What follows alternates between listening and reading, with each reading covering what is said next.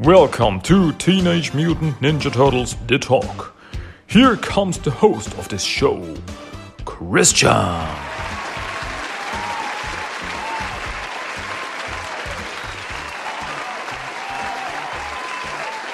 Hello, everybody. Hey, welcome back to Teenage Mutant Ninja Turtles The Talk. This is English episode number 128. My name is Christian, and well, welcome.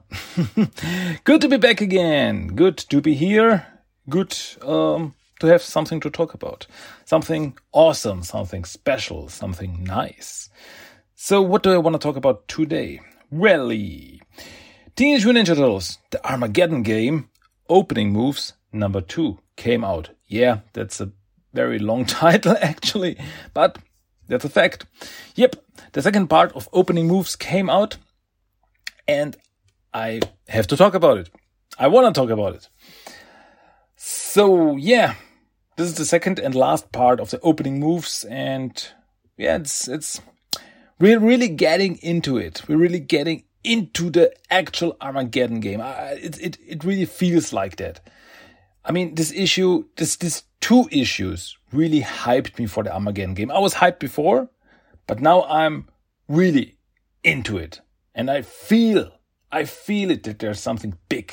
There's something big coming. Okay. Let's find out what happens in the second issue.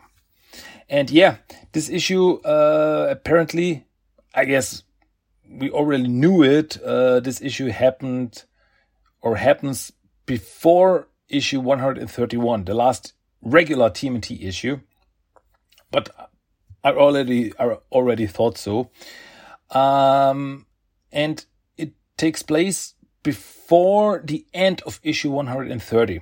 But we will um, get there when we get there.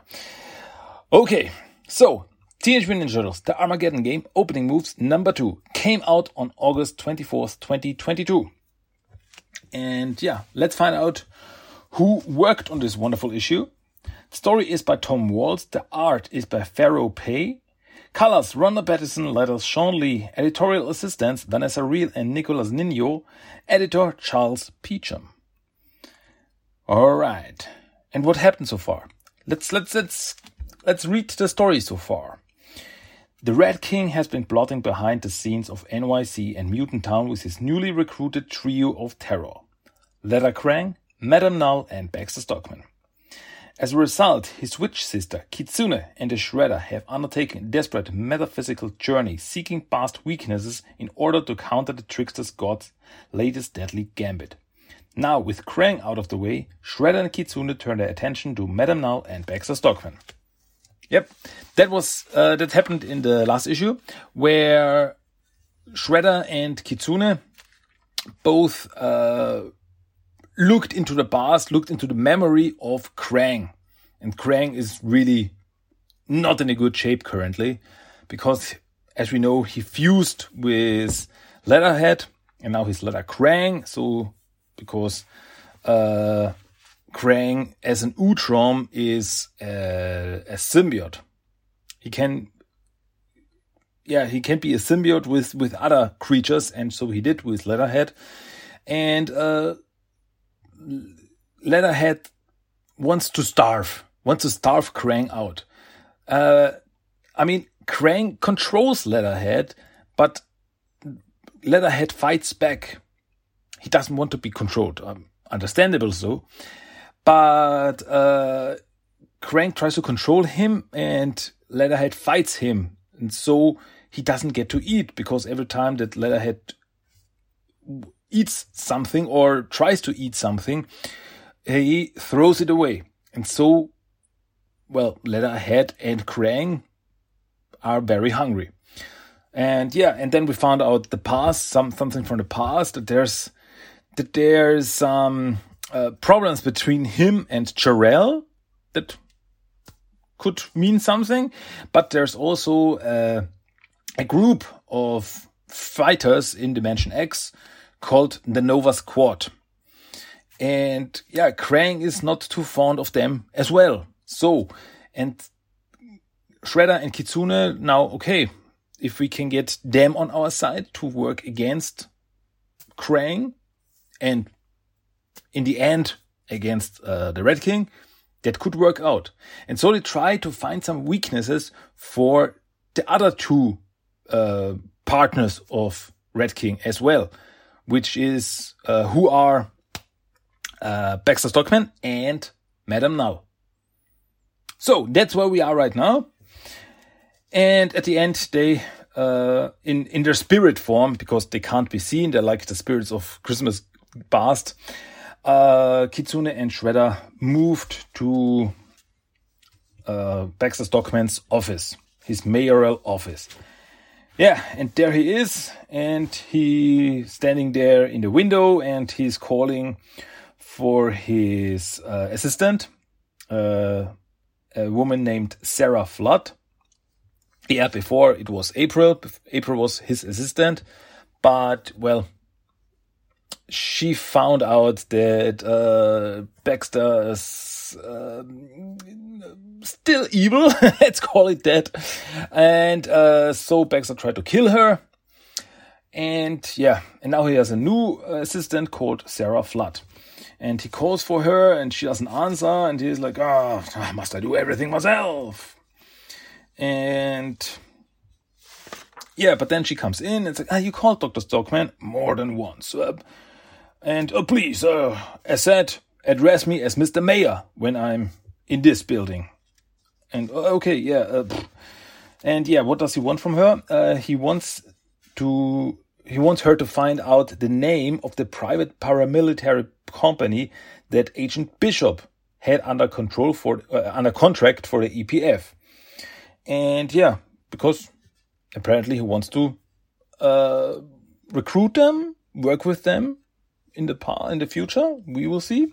As she leaves, Baxter pours himself a drink and then uh, Shredder and Kitsune come in and they go into his memories. So, okay, we have to journey inside his mind to find out, to find something out.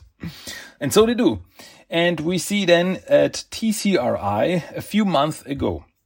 And uh, Baxter is there with his assistant and they're overlooking the uh, experiments. We see this, this big containers filled with some green goo, which is not ooze or mutagen.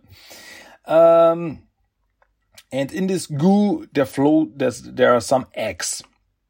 And he doesn't, he, I think, I think he doesn't mention it here, but we know that these are eggs from the Slithery, this eel mutant that, uh, yeah, that appeared in Mutant Town some issues ago.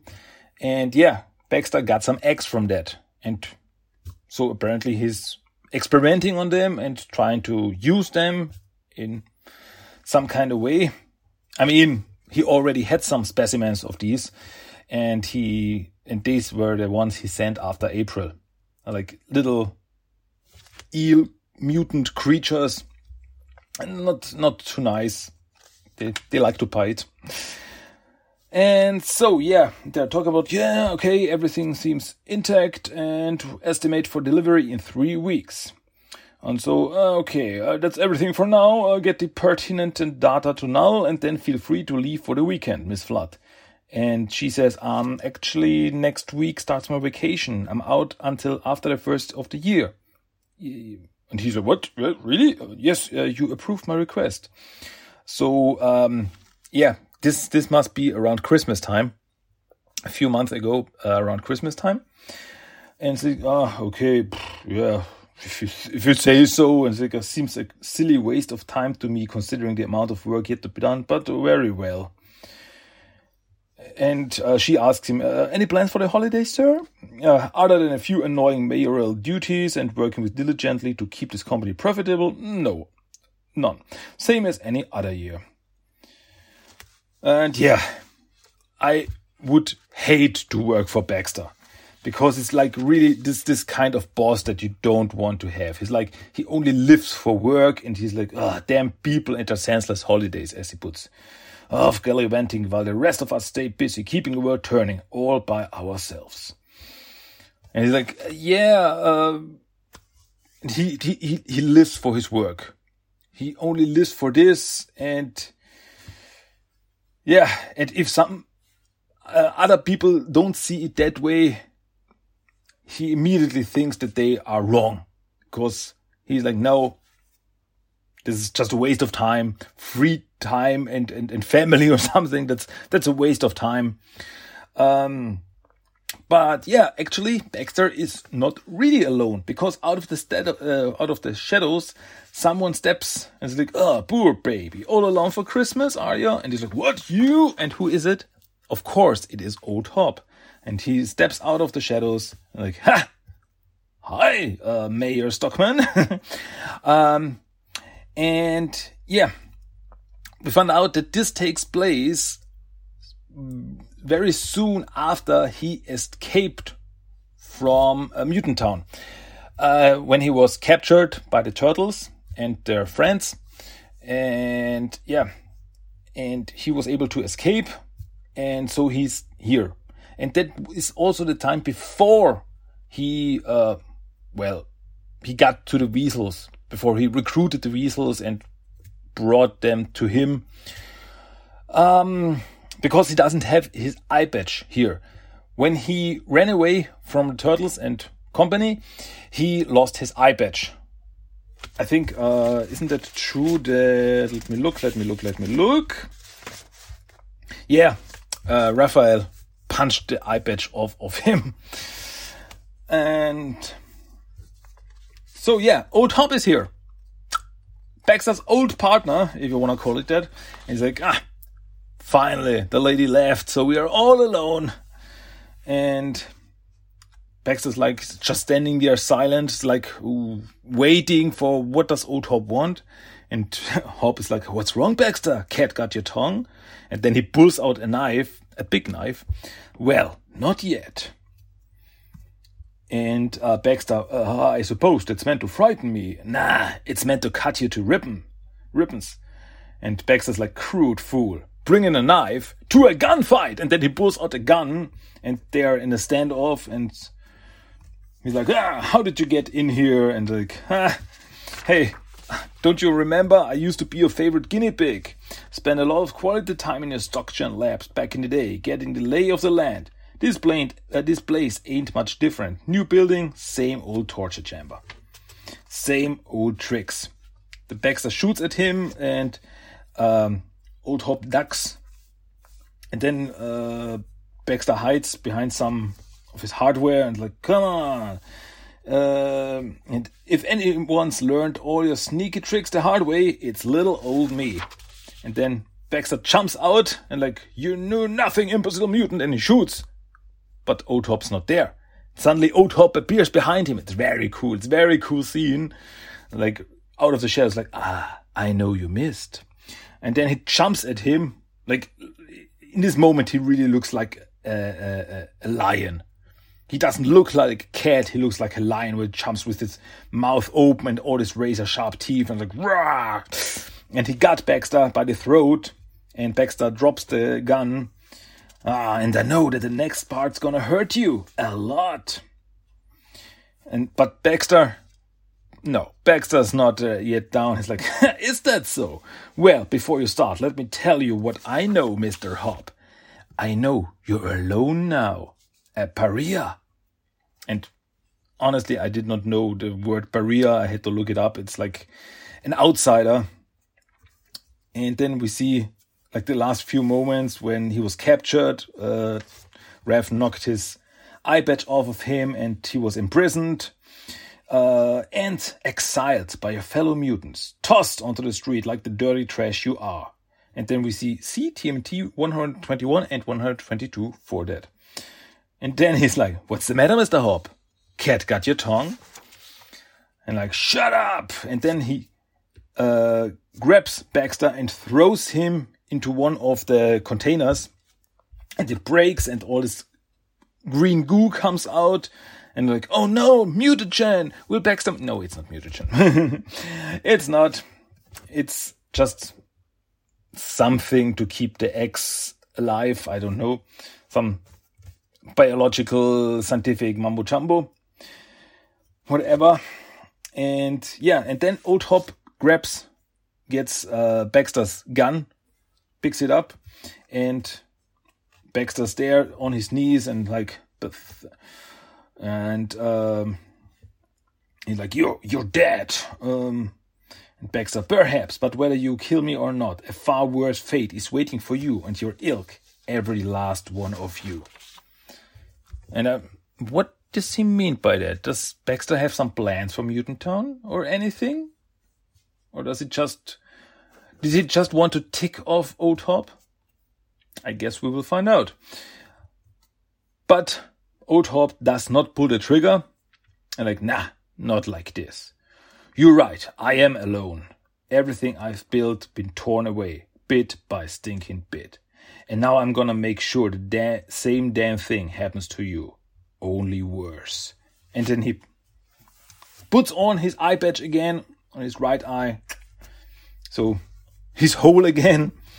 I'm gonna bring it all crashing down on your head, Stockman. Your businesses, your politics, your wall, your reputation, your monsters. And then he shoots but he doesn't shoot at Baxter.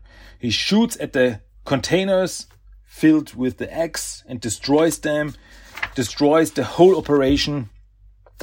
So yeah, does this mean that these were all the slithery eggs? So there are no more? I guess we will find out. But for now, it looks like okay that that was it. That's it for the slithery X. We will see. And then Old Hob leaves and like, by the time I'm done, you're gonna wish like hell I killed you today. Happy holidays, Mr. Mayor. yeah, and with this, the memory ends.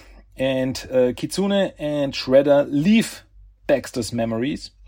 Like, aha, the mutant cat seems to have an unnerving effect on Stockman.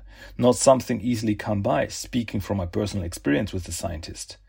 And yes, yes, Old Hob could certainly be an asset but there is an enmity between him and the other mutants that may prove difficult to overcome. And Shredder says, Leave that to me. And so they know, okay, the, the one that they have to get to uh, work against Baxter is Old Hob. So actually not that big of a surprise. I mean, after everything Baxter did to Old Hob and everything that happened to Old Hob, it's really no surprise that he he could yeah he could be a very a, a very important asset in this whole situation in this whole game oh yeah and by the way uh, baxter gets the call from um, miss flood and she says that the paramilitary group's name who worked with bishop is called darkwater and uh, would you like to me to set up a meeting with them, sir? Yes, Miss Flood. I would like that very much indeed. So, okay, Baxter is working on his own little agenda here. So, I guess Darkwater is gonna come back. Um, so Baxter's gonna recruit them, his own little paramilitary group, for, yeah, to fight against his enemies to fight in this Armageddon game? We just have to wait and see. But Shredder and Kitsune are on the way to their final destination, and I'm honest here, this was the one I'm looking forward to the most. Because they are going to uh, Madame Null. And as Shredder says, uh, Shredder says, I must admit, I don't know what to expect this time, Kitsune. My past experience with General Krang and Stockman softened any surprises their memories contained. But Madame Null remains a mystery to me. And I thought, yeah, not only to you, Shredder. To me too. Because Madame Null has been around for a few years now. And we still don't know nothing about her. We know that she's evil. She's an evil lady, but we don't know where she comes from. We don't even know what she is. And yeah, but we're gonna find out a little bit now. So much I can say. So, uh, Madame Null is in her, well, apparently her bedroom, and she's talking to her two underlings who are Sodi and the snake mutant. Sodi, the scorpion mutant, and the snake mutant. And I never can remember the name of the snake mutant. uh, now only addresses Sodi here. And uh, I can't remember. I'm, I'm really blank. I'm really blanking here. Um, so, uh, and Madame Nazar, all, all, is in order. So, uh, yes, ma'am. The construction crews have left for the night, and all guards posted have reported the floors cleared and secure. Ah, good. And now leave me. Get some rest, both of you. We are about to get much busier very soon. So she goes to her bed, and she's still like in her in her bed with uh, her uh, tablet and checking emails. And Shredder and Kitsune once again enter her memories. And then we see a memory from some years ago from the planet Hiroville in dimension Z, not dimension X. And that was the first moment it's like, ah, planet Hiroville, which is a planet from the TMNT Adventure comics, from Archie comics. Uh, this was the planet that the dumping, the prison planet where Krang met Slash and Belly Bomb in the Archie comics. Like, okay, but this is not Dimension X. This is Dimension Z. Which makes me wonder whatever happened to Dimension Y. Hmm. Maybe we will find out. And we see Madame Null in some kind of spacecraft flying uh, over the surface of the planet. And they are looking for someone uh, and something. Because she says, uh, how could you have allowed her to escape? With the turnstone, no less. And then like, oh, the turnstone?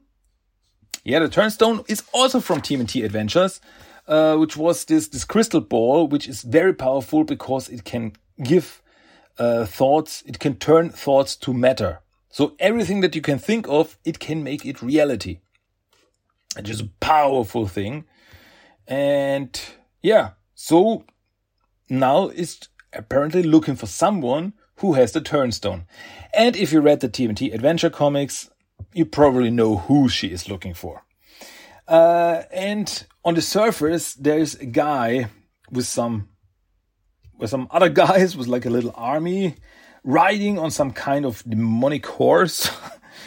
uh, and she is, and that guy is uh, Null's cousin who is called Noitaidar, who's like this big, bulky, uh, blue, demonic looking guy. And Noitaidar is also a character from the TMNT Adventure Archie comics. Uh, in the TMNT Adventures, he was a demon that uh, worked together with Gene Khan. Yeah. Um, but there's no mention of Gene Khan here but Noitaidar, who is a very obscure character actually, and I'm very surprised. I mean, Null, okay, Null is a character that you may know from the Archie comics. At least you heard of him. But Noitaidar only appeared in like three or four issues of the comic. And yeah, but in another universe, he's back. And that's so awesome. I love this callbacks. I just love this callbacks. Um, and so they are looking for someone uh, who has the turnstone. And she's like, um, yeah, uh, ba, ba, ba, they don't know how to find her.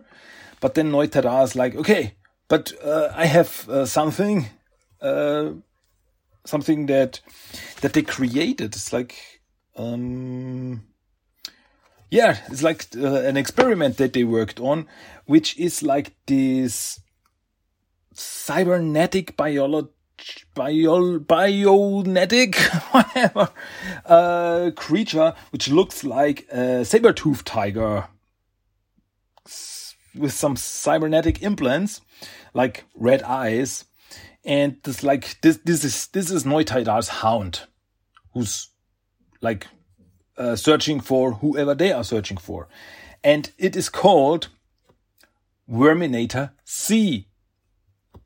And once again, another callback to the Archie comics because in the Archie comics there was a cat mutant who uh, got some cybernetic implants in the future called Verminator X. And now we have this creature called Verminator C. I, yeah, as I said before, I love this callbacks. This is really awesome. And, like, and then this creature runs off, like searching for uh, whoever they are searching for, and we find out. So yeah, yeah, go, go, my creature, and find Cherubae. Do I have to say it again? Cherubae is a character from the Archie comics, and uh, she looks exactly the same here. She's like this woman with a purple skin, and she's got all this uh, gold clothing on her, and she controls the turnstone just like in the Archie comics. And she's like sitting in this this cave, hiding there, and she's hurt. She's bleeding, uh, because yeah, she's on the run, and she's like meditating here and trying to contact someone. It's like, please return to me. This was all a trap. The rescue has failed, and I'm too wounded to flee. Hunter has become haunted. Please hurry. I'm running out of time. And yeah, so apparently Cherubae tried to free someone. And, but she, uh, she wasn't able to go through with her plan. And then she was hunted. And yeah, now, of course, the Verminator C finds her, smells her, finds her scent. And yeah, it goes to this cave where Cherubae is and it breaks into the breaks through the wall into the cave. And like ah, and Neutada is like ah, Verminator C has her. The girl's as good as ours. She won't slip away again.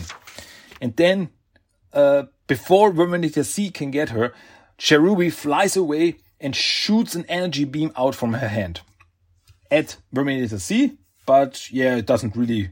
It only throws him back or throws the creature back but it doesn't destroy it or or something like this. And then she flies off, but she's as she is hurt, she she's like, ah, that's that's that's really straining her. And it's like, no, you will not have the turnstone.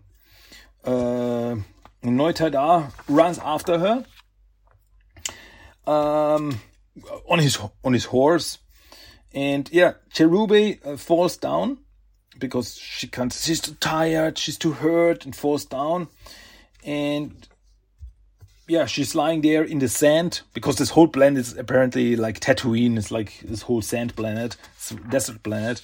And uh Noitaidar and Verminator C run after her. And Verminator C gets to her jumps at her but she's like no go back! And she shoots another energy beam out from her hand and knocks Verminator C back and uh, Null is not happy in her spacecraft and like, no, hey, control that idiotic beast. We want the witch captured, not slaughtered. I also like that, she, that they are calling her witch. That she, they're calling her a witch because uh, on when Cherubae was on Earth, she had another name and another uh, form. She she hit on Earth, and she was like this this swamp witch called Mary Bones. Well, anyway, uh, Cherubae gets surrounded by Noitaidar and his men, and yeah, Null is also there. And uh, Noitaidar shoots an energy net at her, at her, and she is captured. And like, ha, we have her. We finally have her. And Null steps up to her and, ha, we have you. As we have four prefer- your brethren, the four winds. And once again, when I was reading this, I was like, I, what are you doing? Oh, throwing all the throwbacks to the Team T adventures right at me. And I take them all in. And they're like, mm, mm, tasty. I like the throwbacks. They're very good. because the four winds, this was, uh, a storyline from the Mighty Mutanimals comics, where uh, they had to go on this journey for the four winds to get this knowledge and everything. It's also a very mystical journey.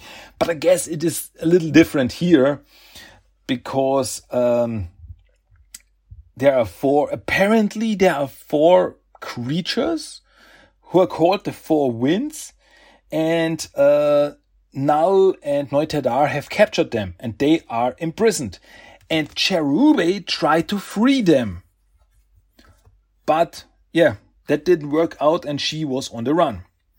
And like, uh, I comment your effort today. Despite the trap we laid, you very nearly freed them from the cages. But now we have you in your own cage, and this will all go so much easier for you and your comrades if you cease being so obstinate and return quietly with us to the prison. Understand, you and your turnstone will serve me one way or another. And yeah, there's not much that Cherubae can do. But suddenly someone appears who apparently she called earlier, and there's this we only see him in the shadows and we see him from behind, and it's like this gigantic creature with horns, and it's like, I beg to differ, Madame Null. You have neither Cherubae nor the stone. They're both coming with me. And Cherubae's like, Thank the creator, you heard my call. Yep, got delayed a bit between dimensions, sorry. And if you're a fan of the TMNT Adventure comics, then you know who this is. And this was, this is actually my highlight of the whole thing. It's awesome. It's awesome. Cherubae, the Turnstone, Noitaidar, the Four Winds, all these callbacks to TMNT Adventures is awesome. But now we have here the first appearance in TMNT IDW comics of none other than Cudley, the flying cowhead. And I freaking love it. I love Cudley. Cudley is such an amazing ca- character, and I'm so happy that he is back here. And yeah, Cherubae is able to free herself from the from the net, and she steps into Cudley's mouth, and like, we just need to go now, but I swear I will return for the others. And then they poof, disappear because Cudley can move freely through time and space. And that's also something. Um,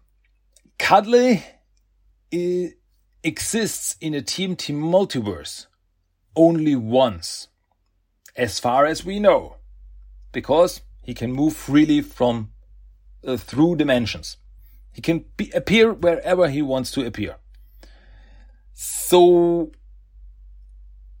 I guess this is the same Cudley from the TMT Adventures. Because my thought comes from this, because Cudley also appeared in uh, the Tales of the TMT Volume 2 in the storyline.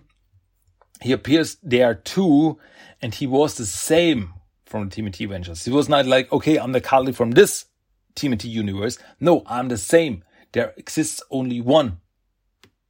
So, my thought is that uh, is here also the only one. And not like the IDW version of Cudley.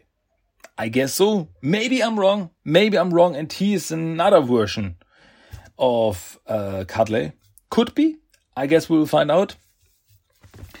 And yeah, I wonder if this means that maybe Cudley, as he can move freely from dimension to from dimension to dimension and from universe to universe, that maybe he will bring some characters from other TMNT universes to this universe to fight with them, like a little little crossover event. That would be freaking awesome. But I'm just, I'm just, this is just my thoughts. Uh, I know nothing. I know nothing. Not like, oh, Christian, you spoiled it for us. No, I did not. These are just my crazy thoughts. And yeah, so Cherubae and Cudley escape. And Null is really, really annoyed.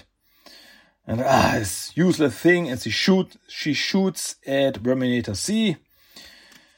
And it's like, ah, Noitaidar as soon as you're done cleaning up that failed prototype, I want you to return to the prison and ensure our other guests are secure.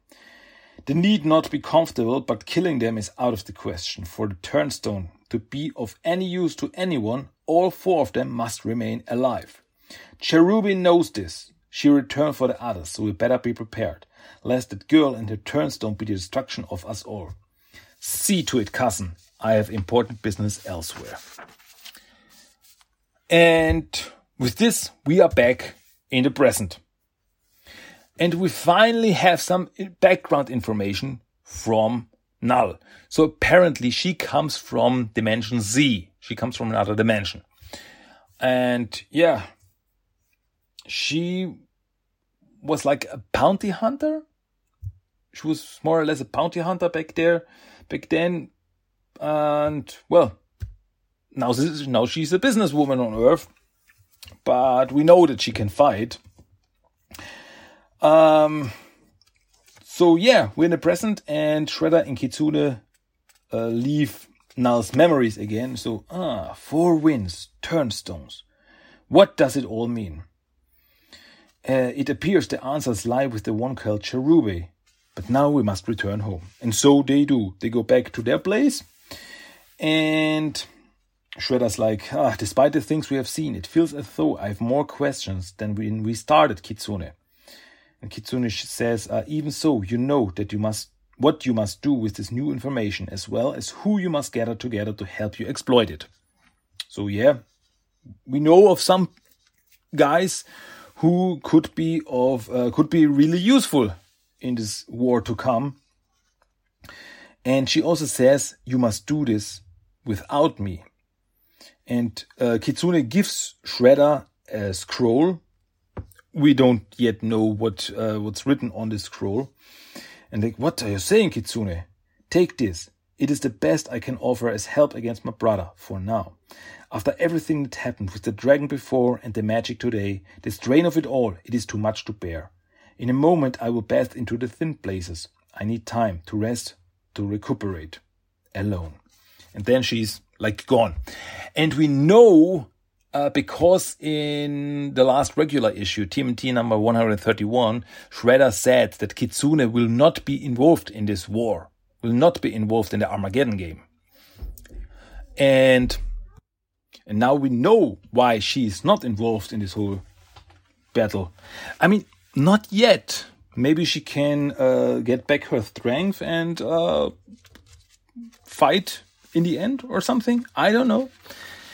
Well, uh, Orokusaki, the Shredder, awakens in his body again, so his spirit goes into his body again, and he's alone. All that's left of Kitsune is her mask, and he picks it up. Then he goes to his room, picks up his armor, and he walks outside, looks over the city, and then he sees something. As he says, as, he, as in his memory, he's like, ah, I've been, I'm searching for a sign. And he then then he sees it, that something crashes into Mutant Town, like it looks like a, meteorite, Me- meteorite, asteroid. you know what I mean? And yeah, it crashes there, and we know that this is uh, Sari, the Triceraton, as she crashed with her spaceship there. And then he puts on his helmet and is like, ah, he is through with waiting. And that's that where the ending of issue 130 picked up when he contacted the turtles. Like, okay, hey, I found out some things and we have to work together. And in issue 131, they trained together. So now we are where we are. so this, the opening move storyline, uh, takes place like before the ending of 130. And this is exactly where it picks up now. It's 130. Shredder contacts the turtles. That's the next thing that happens. And then they train together in issue 131. So that's now we know where we are in the chronological storyline. Yeah, no. So, but this does not end here because there's an epilogue here. And we once again see uh, Leather Krang lying in an alley almost starved to death and the Red King walks up to him, like, ah, I hope you don't mind my saying, but you look absolutely awful. And you smell even worse, like warmed over death with a hint of kitsune. Yeah, he knows that she's doing something. It's like, ah, so little sister, not quite finished with the game after all. Hmm. And then he picks up one of his rats and throws it into Leatherhead's mouth. Like, come on, beastie. We can't have you in such a sorry state. It appears we have more determined competition than I was expecting. And yeah, uh, Leatherhead is apparently not able to fight it, and so Leather Krang swallows the rat. And Krang's like, oh, good. Like, that's it. Eat up. Don't be shy. And yeah, the Red King does the same thing. He like picks up the rat and eats it. Like, ew. It's always disgusting. And like, goop. And then the Red King grins at the reader and like, there's plenty more where that came from. and then we see to be continued in the Armageddon game number one. And I am so on the hype train. I'm so on the hype train. I'm, I'm, take me there. Take me there. I'm all for it. And these two issues, really, they really put the hype level to the next level. uh, I really thought these two issues were very, really, very, very, very good. I really enjoyed them because they give us some background information. And once again, with this uh, more or less side issues, uh, it's like okay, if you only read the regular TMNT issues and or the Armageddon game issues, I mean, I don't know yet uh, what happens in the Armageddon game issues. Um, you can work with it. But with these issues, you get all this background information. And that's very important, in my opinion, to get background information on these characters, to find out how does Shredder know the things he knows. So, yeah, once again, really cool. I'm so hyped for the Armageddon game. And everything that happened uh, to get here, it really it really got me. I, I, I cannot wait. It really, I, I'm I'm lost at words.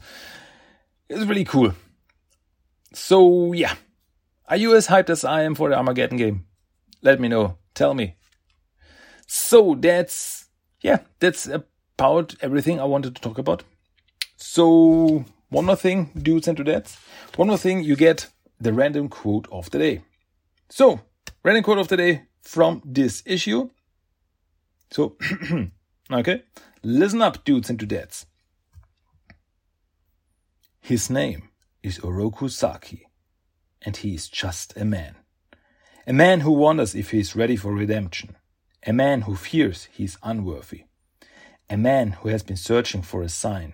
A man who is through waiting. Yep, and that was the random quote of the day for today. And once again, everything that I can say is thank you for listening. We are at the end of this podcast episode. This was English episode number 128. And yeah, the next comics are just around the corner.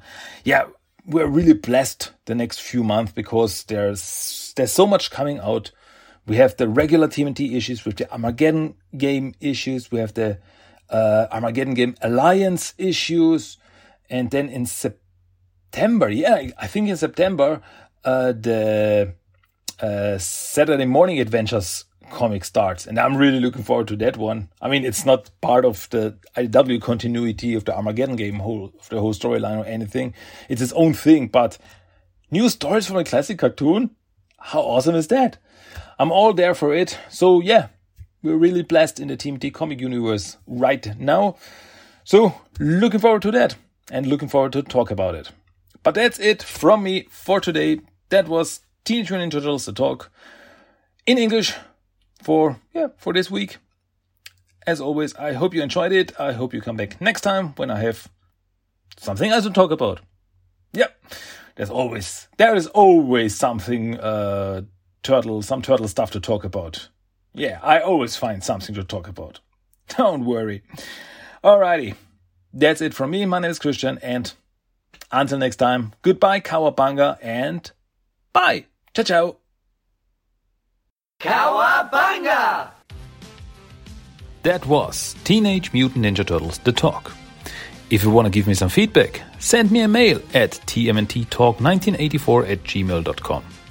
You can find the blog at tmttalk.blogspot.com. Check at TMT Talk on Facebook and Instagram and at TMT Talk 1984 on Twitter. You can listen to every episode of the podcast on iTunes, Stitcher, and Spotify. Cowabunga!